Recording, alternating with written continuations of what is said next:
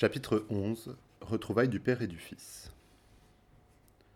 C'est donc sous l'apparence d'un pauvre mendiant qu'Ulysse se présente chez le porcher Eumée, qui l'accueille avec générosité. Pendant ce temps, Athéna va prévenir Télémaque à Sparte qu'il est temps de rentrer. Elle le met en garde, les prétendants l'attendent en embuscade dans le détroit entre Ithaque et les falaises de Samé pour le tuer. Il lui faudra naviguer la nuit pour les éviter, et, dès son arrivée dans l'île, se rendre seul chez le porcher Eumée. Télémaque prend aussitôt congé de ses hôtes. Il attend la nuit, largue les amarres, laisse glisser son bateau en silence jusqu'à Ithaque, tandis qu'il aperçoit au loin les navires des prétendants, ombre de la mort. Dans la cabane, Ulysse et le porcher préparent le repas du matin et envoient les bergers au champ avec les brebis. Télémaque approche et les chiens lui font fête sans aboyer. Ulysse entend le bruit des pas et voit les chiens frétiller.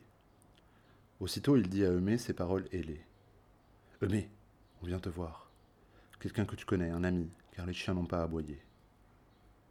Il n'a pas fini de parler que Télémaque se dresse à la porte. Stupéfait, Eumée se lève, laissant tomber de ses mains les vases dans lesquels il mélangeait le vin couleur de feu. Il se précipite vers son maître, lui embrasse la tête, les yeux, les deux mains, laissant couler de lourdes larmes. On dirait un père accueillant son enfant, fils unique et adoré, qui, après dix ans d'absence, lui revient de l'étranger. Il prend la lance des mains de Télémaque qui franchit le seuil de pierre, et Ulysse fait un mouvement pour lui céder sa place. Mais Télémaque l'arrête. Reste assis, étranger, nous trouverons un siège ailleurs. Ulysse se rassoit. Et Eumée leur présente sur des plateaux de la viande rôtie, reste de la veille, du pain et du vin. Quand ils ont satisfait la soif et l'appétit, Télémaque demande au porcher d'où vient cet étranger et qui l'a conduit là.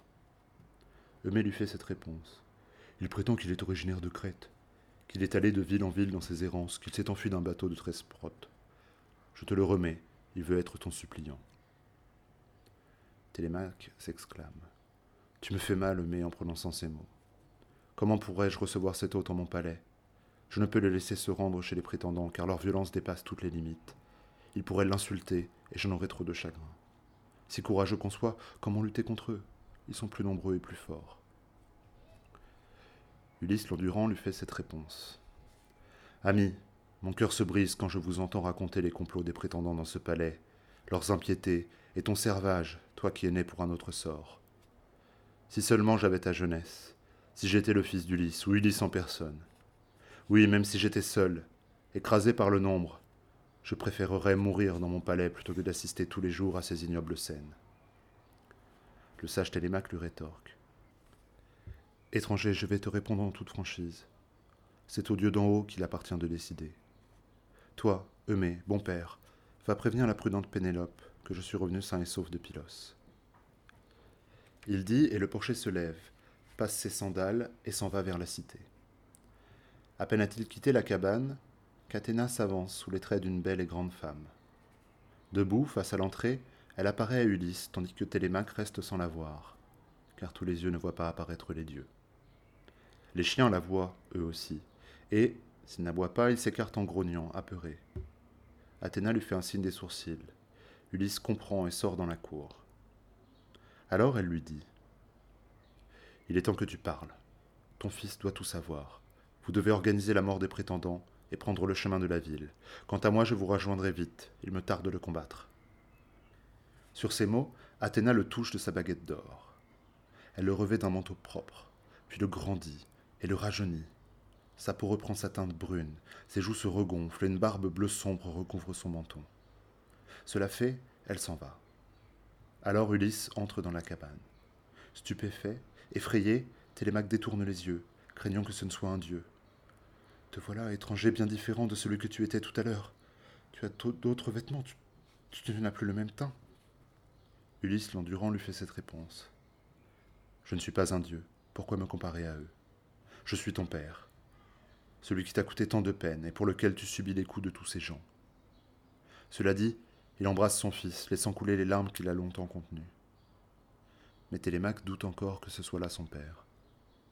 À l'instant tu étais vieux et mal vêtu, maintenant tu ressembles au Dieu, maître du vaste ciel. Non, tu n'es pas mon père, tu n'es pas Ulysse, tu es un Dieu qui m'ensorcelle pour que je pleure encore davantage. Un simple mortel ne peut tout seul réaliser de tels prodiges.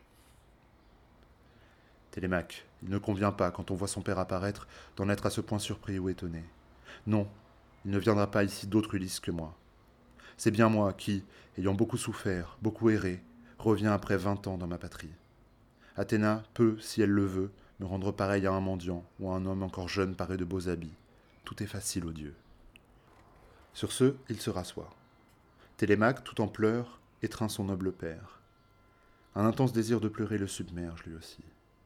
Il pousse des cris plus déchirants que ceux d'oiseaux privés de leurs petits.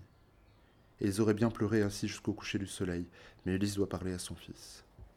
Fais-moi donc maintenant la liste de ses prétendants, que je sache qui ils sont et combien. Je verrai si à nous deux nous pouvons lutter contre eux, ou si nous avons besoin de renforts. Télémaque lui fait cette réponse. Père, j'ai souvent entendu parler de ta gloire, de ta force au combat, comme de l'intelligence de tes conseils. Mais là, tu vas trop loin et le vertige me prend. Comment deux hommes pourraient-ils lutter contre un nombre pareil? S'ils n'étaient qu'une dizaine ou le double Mais s'ils sont bien plus nombreux, n'as-tu pas des alliés qui pourraient nous secourir? En guise de réponse, le divin Ulysse lui dit Je vais t'en nommer deux. Écoute et comprends bien. Est-ce qu'Athéna et Zeus te semblent suffisants ou dois-je chercher un autre défenseur? Certes, ce sont de bons renforts, même s'ils siègent un peu haut dans les nuages. Mais c'est vrai aussi qu'ils ont autorité sur nous, mortels et immortels. Ils ne se tiendront pas longtemps à l'écart de la mêlée. Toi, dès l'aube, rentre au palais rejoindre ses prétendants insolents. Moi, le porcher me conduira en ville plus tard, sous les traits d'un vieillard et d'un misérable mendiant. Si l'on me maltraite, il faudra que ton cœur le supporte. Même s'il me traîne par les pieds jusqu'à la porte ou s'il me jette des pierres, regarde et laisse faire. Pour eux, le jour fatal approche.